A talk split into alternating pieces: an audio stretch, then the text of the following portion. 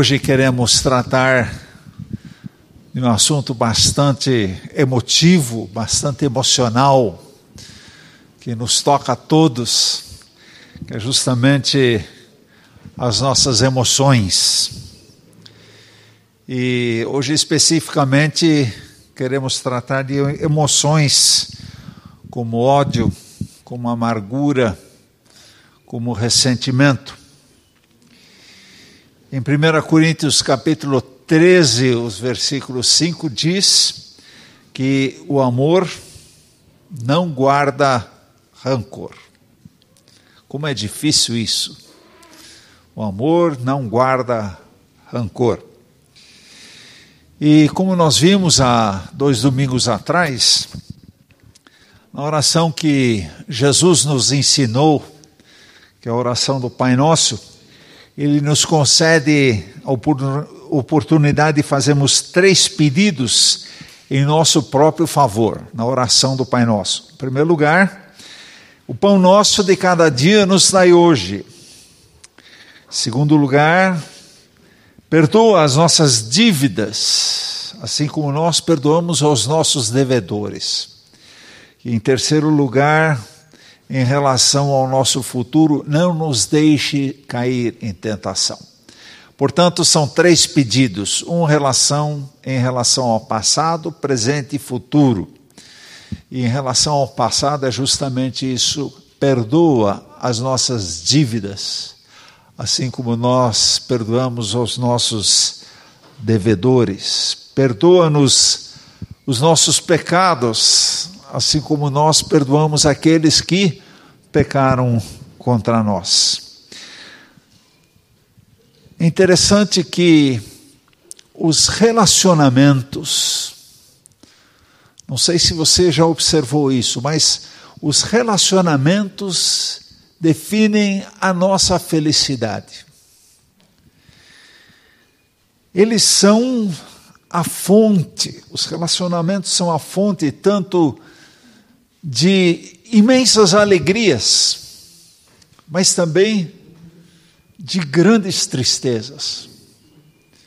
E são os relacionamentos que definem, na realidade, se estamos bem ou se estamos mal. Relacionamentos determinam também o nosso sucesso ou o nosso fracasso na vida. Não é possível você ter sucesso na sua vida se você não se relaciona com ninguém. Não é possível você crescer na sua vida se você cria constantemente barreiras e, e, e interrompe relacionamentos por causa do seu comportamento. Portanto, os relacionamentos, eles definem o sucesso ou o fracasso da nossa vida. Sim, nos relacionamentos podem acontecer ferimentos, pode acontecer graves feridas em nós, onde pessoas nos ferem e onde nós também ferimos.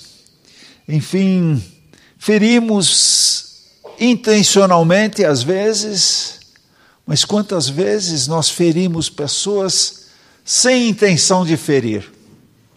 Mas só do jeito da gente ser, do jeito da gente se expressar, sem querer a gente está ferindo pessoas. Você fere pessoas e elas ferem você. Mas a forma como você e eu, como nós lidamos com, com as feridas, em larga escala vai determinar a nossa felicidade ou não na vida. Como é que você tem tratado as suas feridas? As feridas estão tomando conta de você ou você já está em condições de tomar conta das feridas? Disso depende a nossa felicidade, a forma como nós lidamos com as feridas que recebemos. Se ficarmos ligados nas nossas feridas, elas começam a se transformar em ódio e começam a se transformar em ressentimento. E se você reprime suas dores, e se você engole tudo, começa a formar dentro de você a amargura e também o ódio. Portanto, estamos tratando de algo muito importante, que é como tratar as nossas feridas, como tratar os nossos ressentimentos, as nossas dores, a nossa amargura. É interessante. Gente ressentida, gente ressentida, cega, e gente ressentida seca os outros.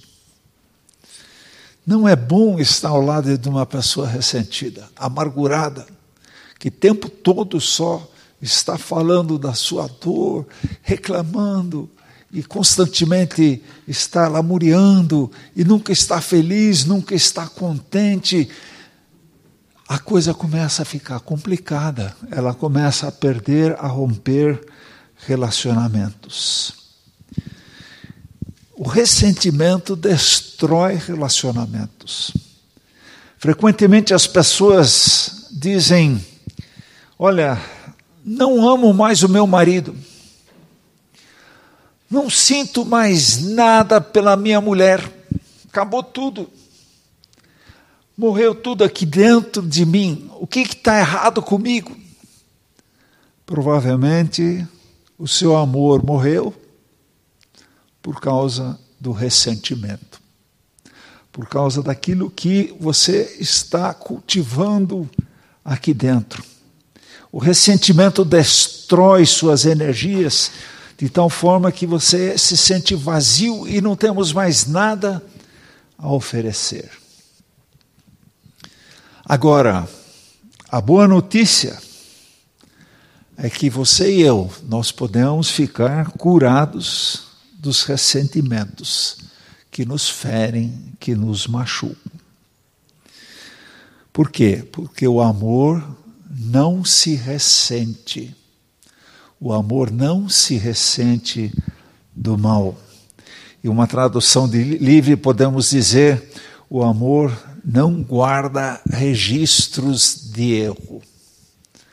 O amor, como que tem a capacidade de largar, de entregar, de não contabilizar mais, de deixar para trás. O amor não guarda e o amor não conserva mágoas.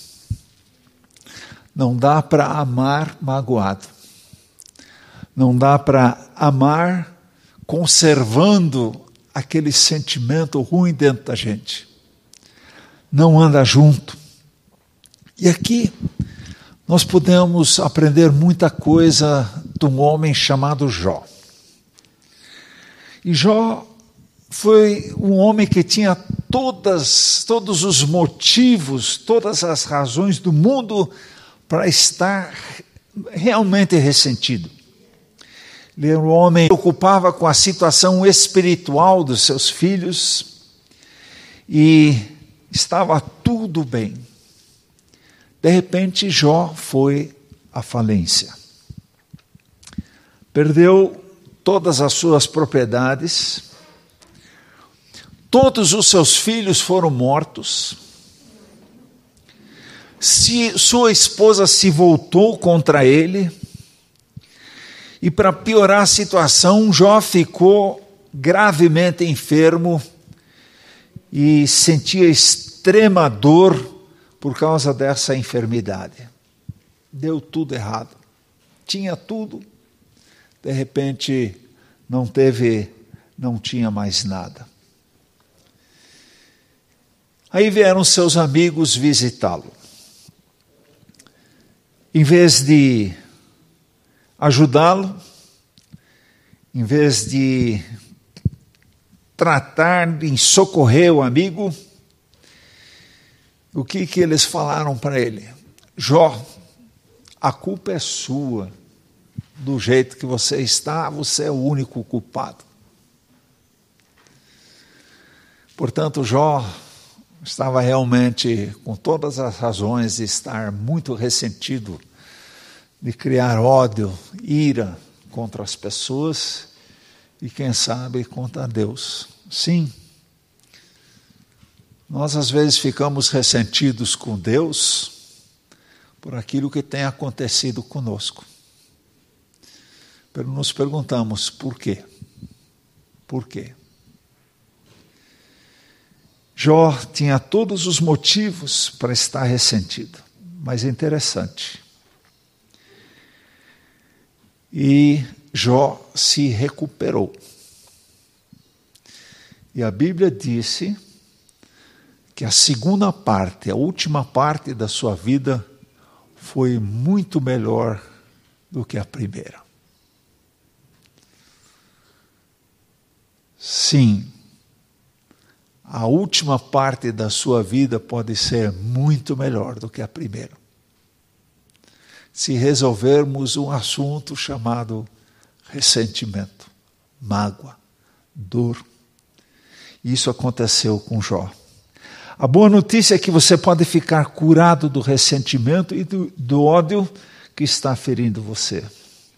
E aqui Jó realmente passou por essa, por todo esse tratamento e ele foi ricamente abençoado. Por quê? Porque resolveu o assunto do passado. Existem três formas de cura de cura de ressentimento.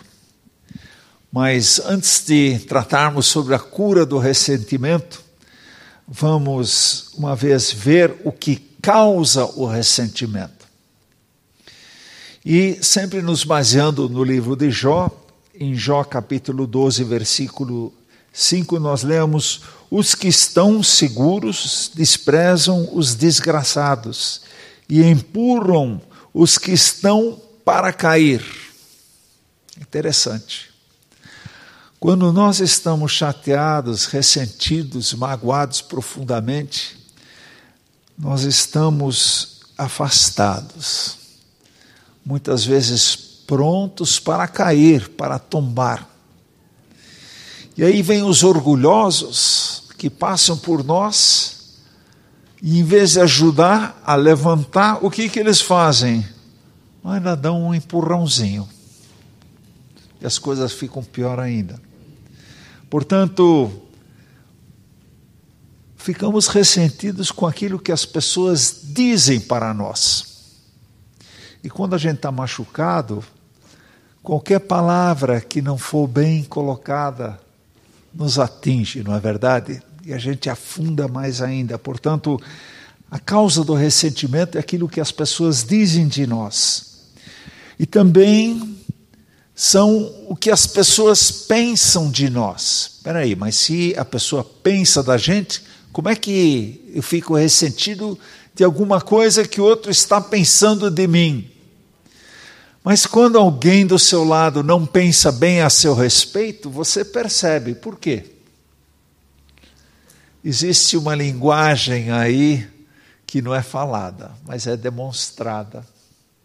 Você é deixado de lado, as pessoas não olham mais para você. Quando falam com você, não olham no seu rosto e você se sente o quê? Cada vez mais colocado de lado. Isso traz ressentimento. E também aquilo que as pessoas fazem contra nós. E Jó aqui dizia realmente: as pessoas que eu mais estimo estão contra mim. Isso traz ressentimento. Hoje em dia, a grande tragédia pela qual nós estamos passando como sociedade é o abuso.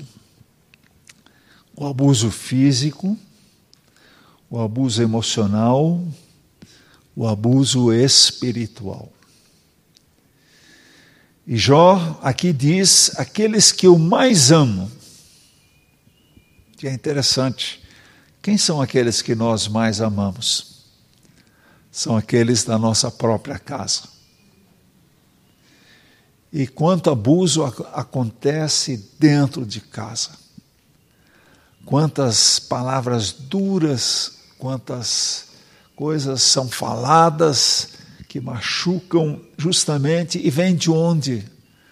Das pessoas que nós mais amamos. E aqui, meus amados irmãos, como é importante aquilo, pai, que você fala para o seu filho. Palavras definem vida ou morte. Se você diz para o seu filho que ele não sabe, que ele não é capaz, que ele, ele não vai saber e ele vai ser incapaz. Se você fala para sua filha que ela é feia, que isso, que aquilo, realmente ela vai se sentir assim como é importante aquilo que nós falamos dentro de casa. Sem falar no relacionamento entre marido e mulher. Gente, existe uma palavra mais dura do que eu vou te matar. E quantos casais não suportam mais a convivência e prometem o quê? Um matar o outro. Gente, o que é isso? Você está declarando a morte do seu parceiro ou, enfim, coisas que acontecem. E sem falar de uma coisa muito, muito grave, muito triste, que é o abuso sexual de crianças dentro dos lares. O que essa criança leva consigo para a sua vida? Mágoas profundas, ressentimentos, dores, infligidos por quem? Por aqueles que ela mais ama que são seus pais, que são seus tios, seus parentes.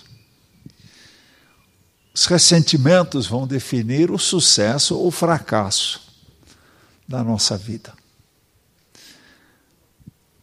E aqui nós vemos que o ressentimento ele está aí. E a pergunta é: que reação vamos ter em relação aos ressentimentos?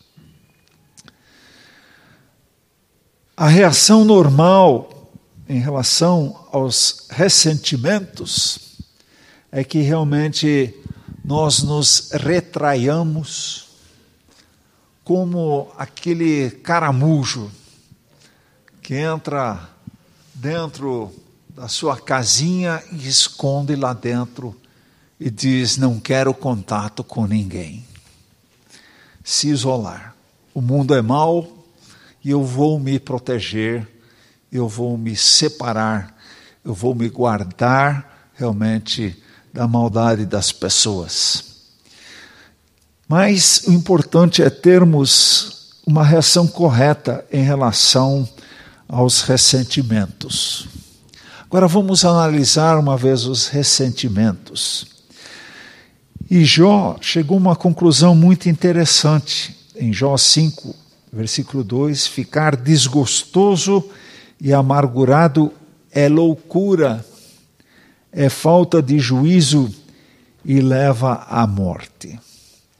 Ficar desgostoso e amargurado é loucura.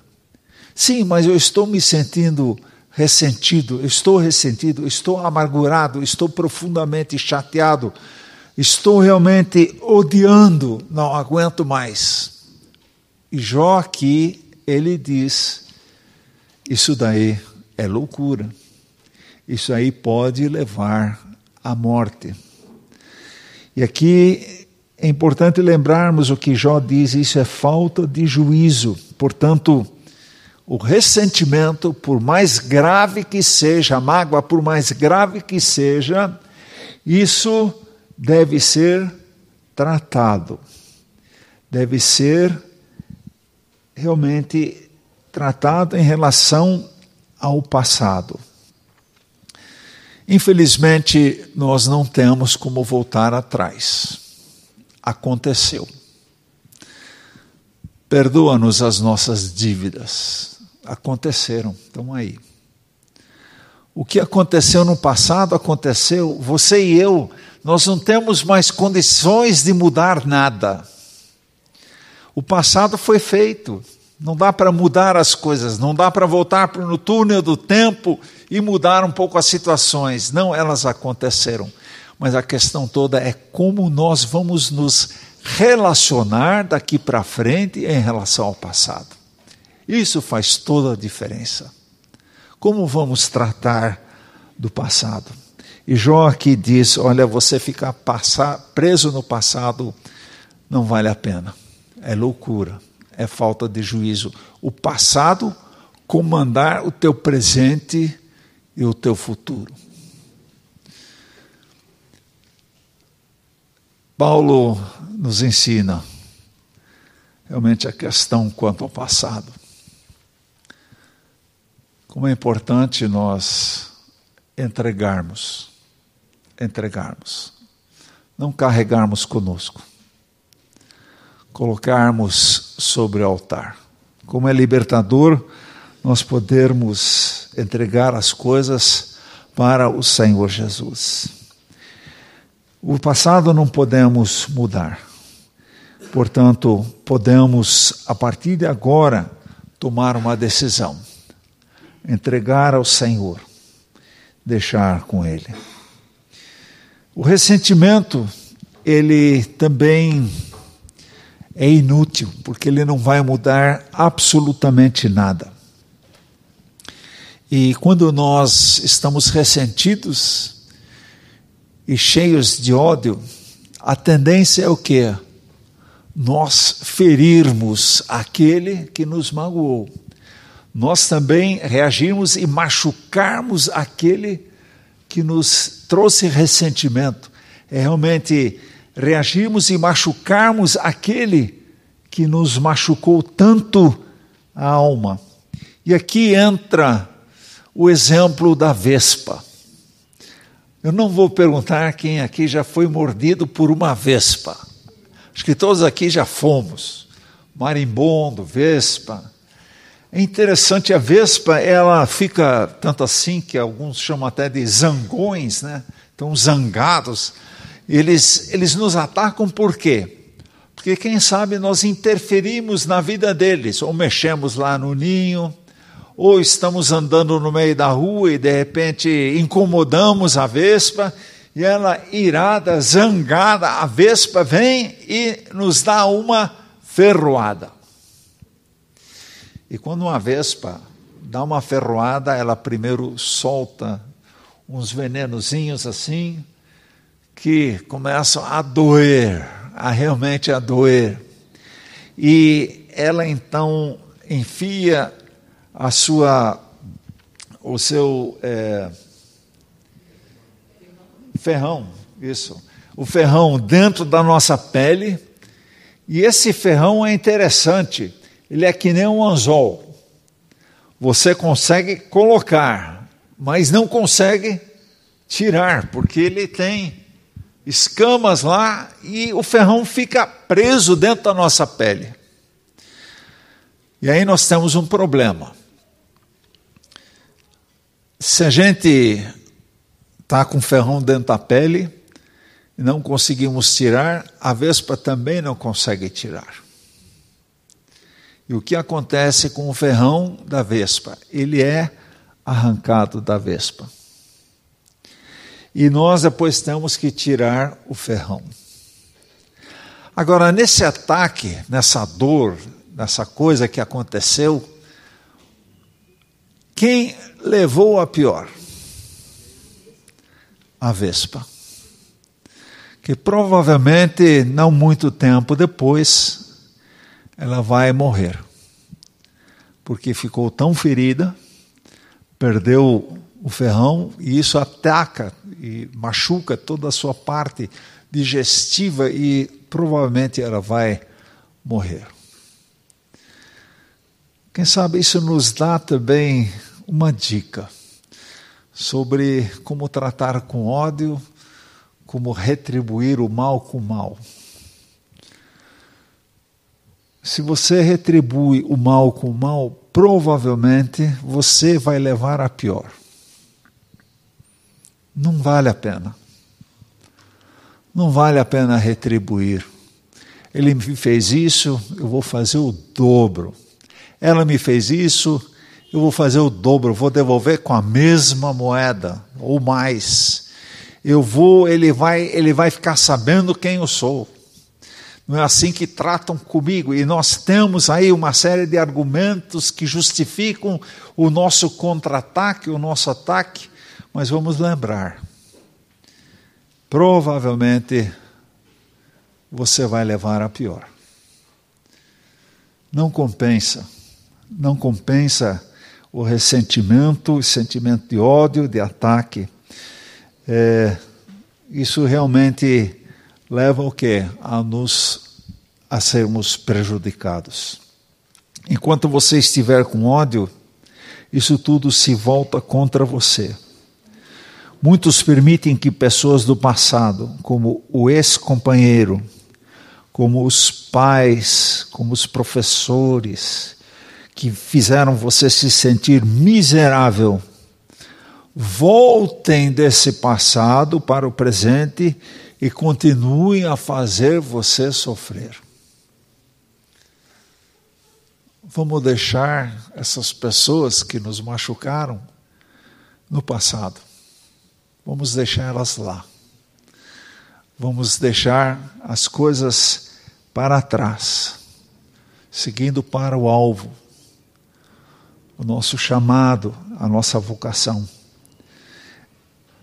E aqui é importante: ninguém nos pode ferir de novo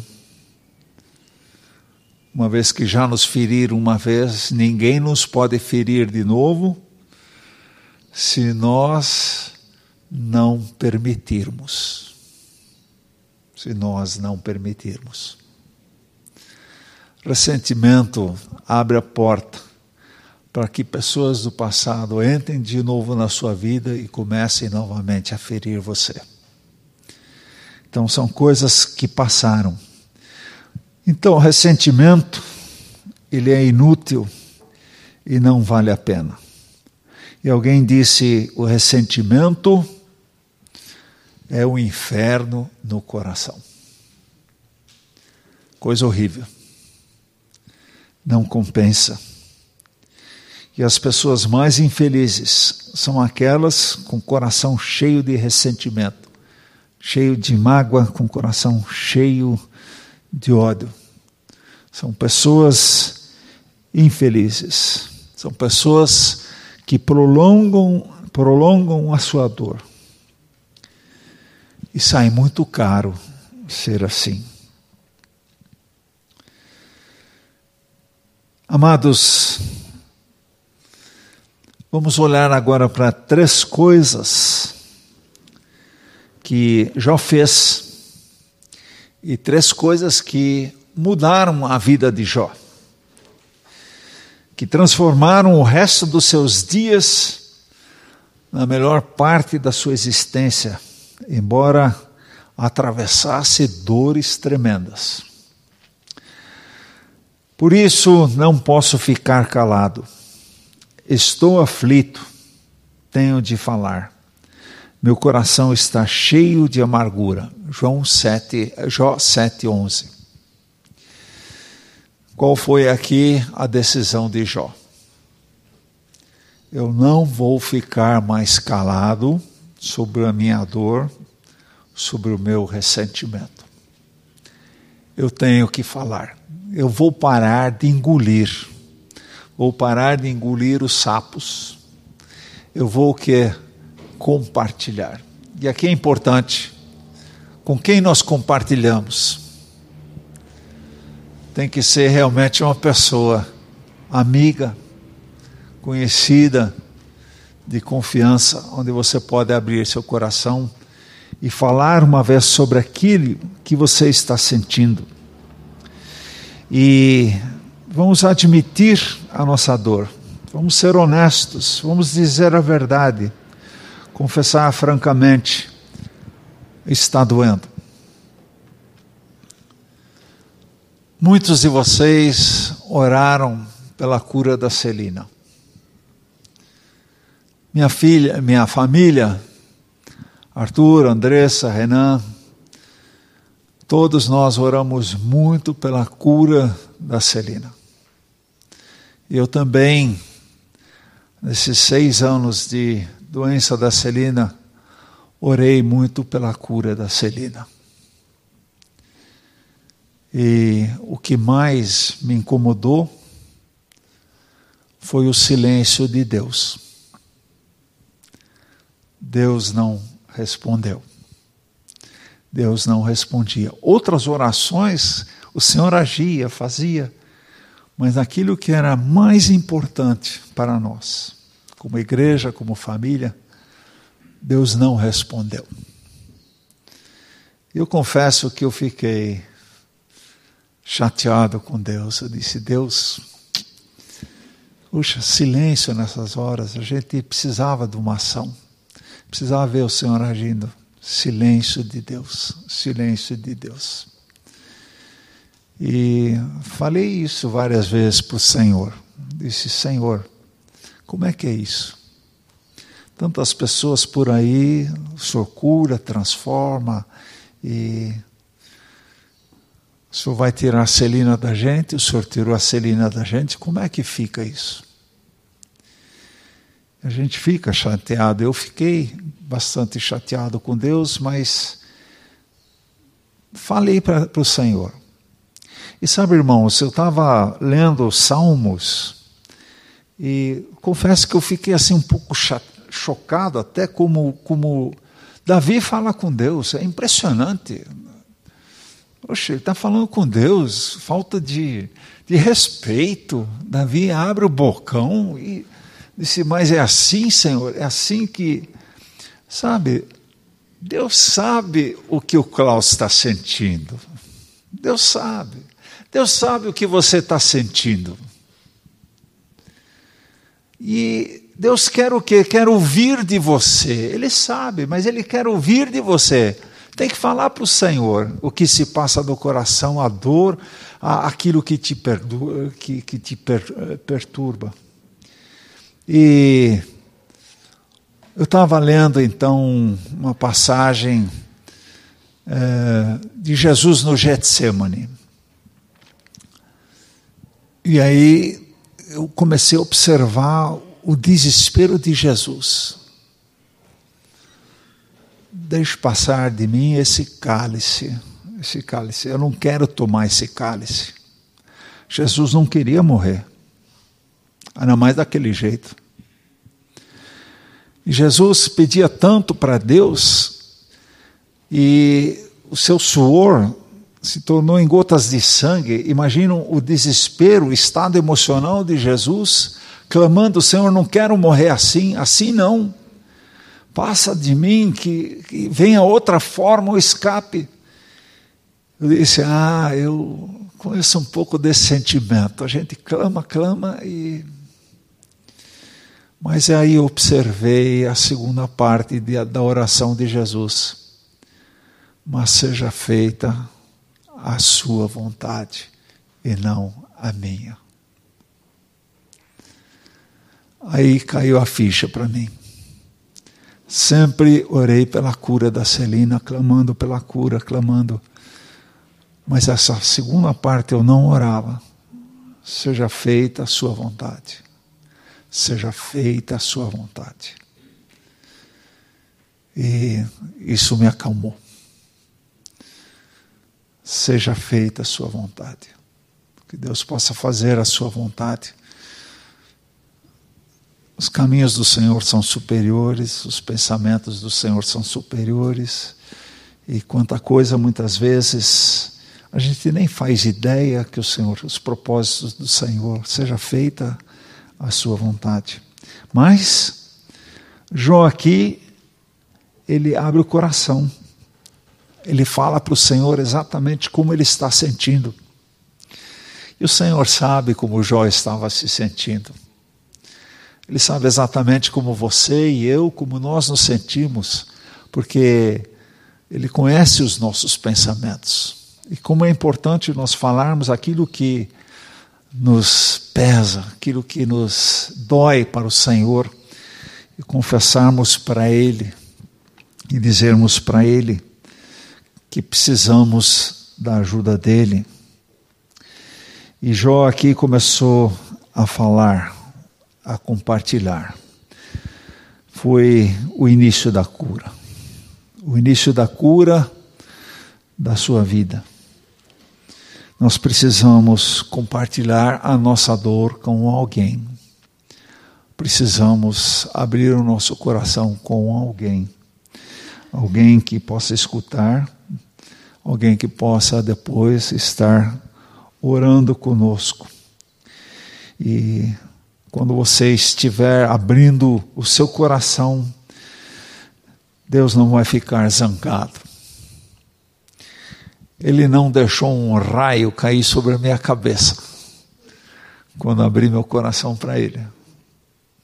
Ele não vai deixar um raio cair sobre sua cabeça, reclamar de você, que coisa. Não, Ele sabe os nossos pensamentos os nossos sentimentos, Ele sabe realmente daquilo que existe.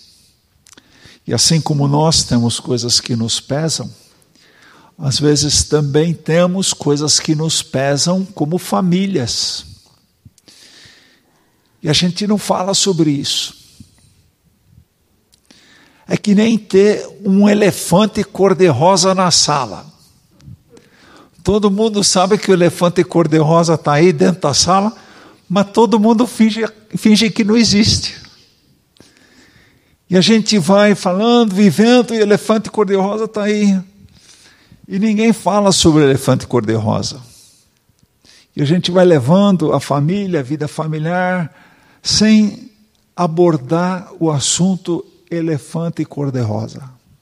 Vamos tratar na família sobre os elefantes cor-de-rosa. Vamos abrir o jogo uma vez, vamos abrir, vamos conversar, vamos colocar para o Senhor.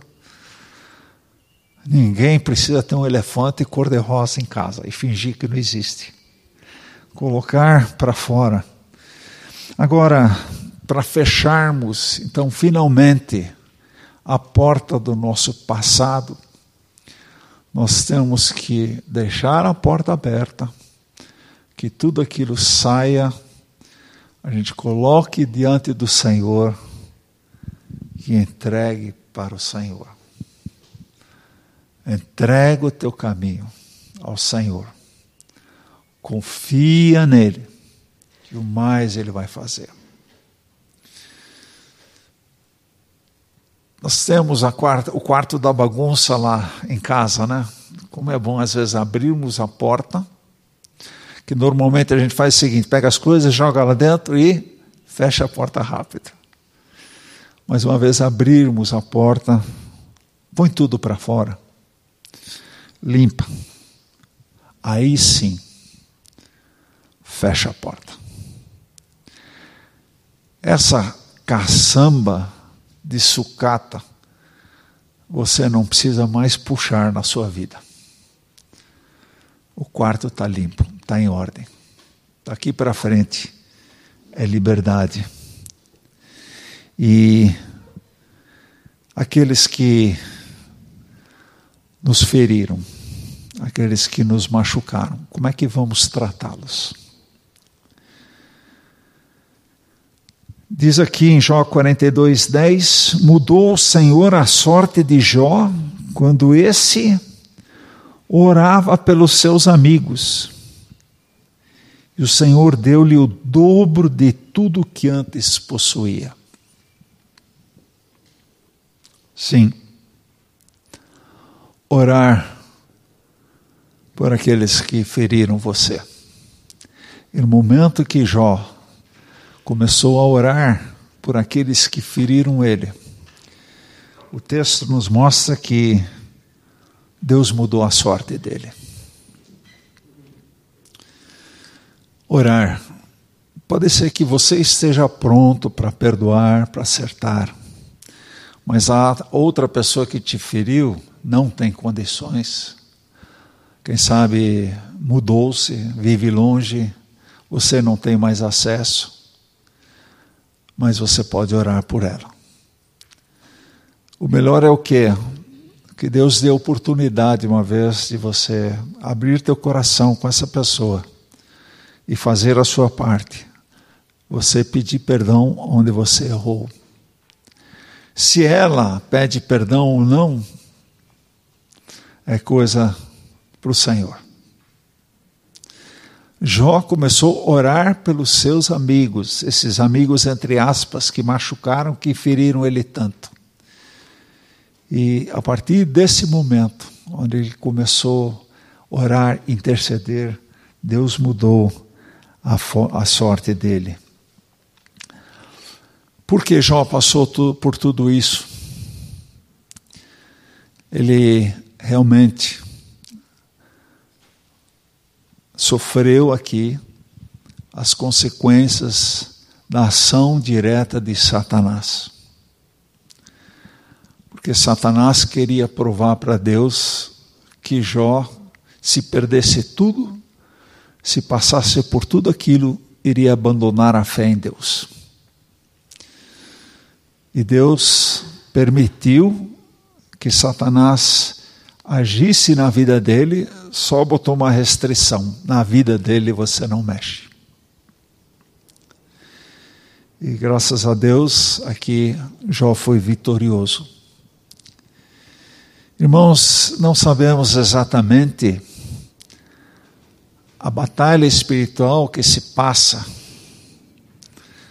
enquanto nós somos feridos por pessoas. O que acontece? Não sabemos. Mas vamos entregar para o Senhor. O Senhor quer nos fortalecer e quer nos capacitar para perdoarmos. Perdoar e entregar significa tirar o foco. Aquela pessoa que você odeia, que você tem ressentimentos, ela sempre está diante de você sempre está aparecendo de novo na sua mente, no seu coração. Quando você vê a pessoa, você toma um susto. Você quer distância, você se sente inseguro. Mas entregar e confessar significa o quê? Tirar o foco. Significa o quê? Entregar a pessoa. Significa liberar a pessoa para andar o caminho que o Senhor tem para ela e você não ter mais esse peso para carregar contigo. Ao perdoar, você libera seu ofensor e também se libera. E o processo de cura do ódio e do ressentimento, ele só vem pelo perdão. Ele só vem pela entrega a Deus daqueles que magoaram você, que feriram você. Por isso nós oramos, perdoa-nos as nossas dívidas, assim como nós perdoamos aos nossos devedores. Amém? Vamos ficar em pé e vamos orar.